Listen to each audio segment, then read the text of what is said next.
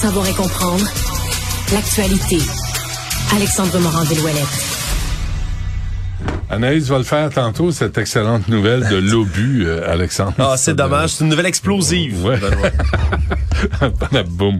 Euh, rencontre euh, Monsieur Trudeau, Monsieur Legault. Oui, on a déjà eu là, des quelques commentaires à la sortie de cette rencontre qui a eu lieu dans un café du Vieux-Montréal aujourd'hui. Premier ministre François Legault, lui, qui dit surtout qu'il aimerait qu'Ottawa pour Noël, dans sa liste de cadeaux de Noël, il aimerait qu'il se concentre sur le chemin Roxham pour traiter les dossiers des migrants qui passent par là.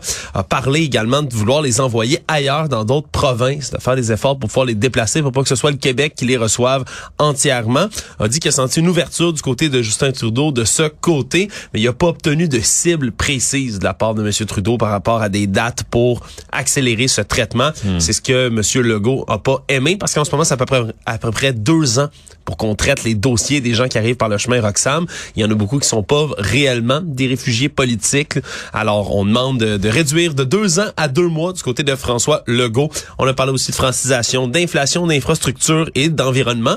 Reste à voir ce qui, ce qui suivra avec tout ça maintenant que cette rencontre, on le rappellera, avait été déplacée de la semaine dernière jusqu'à aujourd'hui. Rien.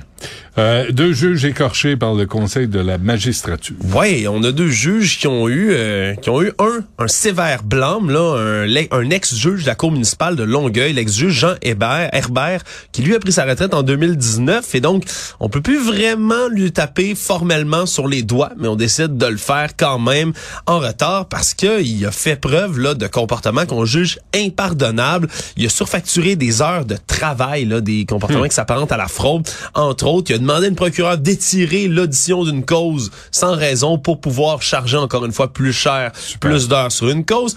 Et en plus, il aurait acquitté une de ses amies en 42 secondes top chrono pour lui éviter d'avoir un constat d'infraction. Donc, ce sont toutes sortes de comportements qui sont sévèrement blâmés, même s'il n'est plus juge. Et l'autre, c'est le juge Gérard Dugré qui, depuis plusieurs années, a été blâmé, là, plusieurs, plusieurs, plusieurs plaintes au fil des années pour ses blagues douteuses.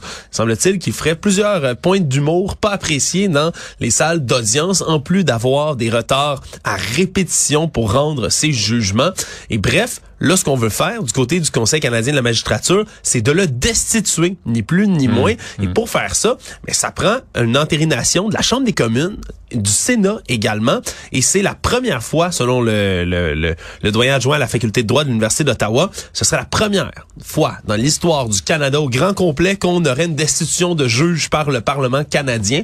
Donc, si c'est véritablement le cas, eh bien, Gérard Dugré deviendra le premier dans l'histoire des juges à être destitué comme ça va devenir euh, populaire, immortel. Voilà. Bon, et des Grinch de Noël qui font des ravages à Gatineau? Ouais, histoire assez triste. Il y a des familles gatinoises qui dénoncent des Grinch de Noël, des gens, des jeunes qui ont été captés sur des caméras de surveillance de certaines maisons, alors qui passent en voiture, s'arrêtent devant une maison, vont sortir et vont aller démolir des décorations de Noël ou encore des ah. bonhommes de neige qui sont faits par les enfants.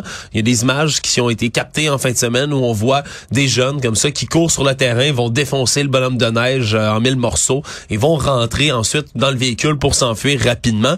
C'est dommage et surtout euh, du côté de la police de, de, la ville de Gatineau, on rappelle que d'aller sur le terrain de quelqu'un, détruire une propriété, là, que ce soit ok un bonhomme de neige, mais surtout des décorations de Noël, mais c'est du vandalisme, c'est un méfait public, et il peut y avoir des poursuites criminelles contre quelqu'un quand on fait ça. Donc s'il vous plaît, c'est le temps des fêtes. Allez donc pas péter les décorations de vos voisins, s'il vous plaît. Ouais, allez faire du bénévolat à la place. c'est, c'est, j'en viens pas qu'on, qu'on dise ça aujourd'hui, mais pétez donc pas les bonhommes de neige des ah enfants sur leur terrain.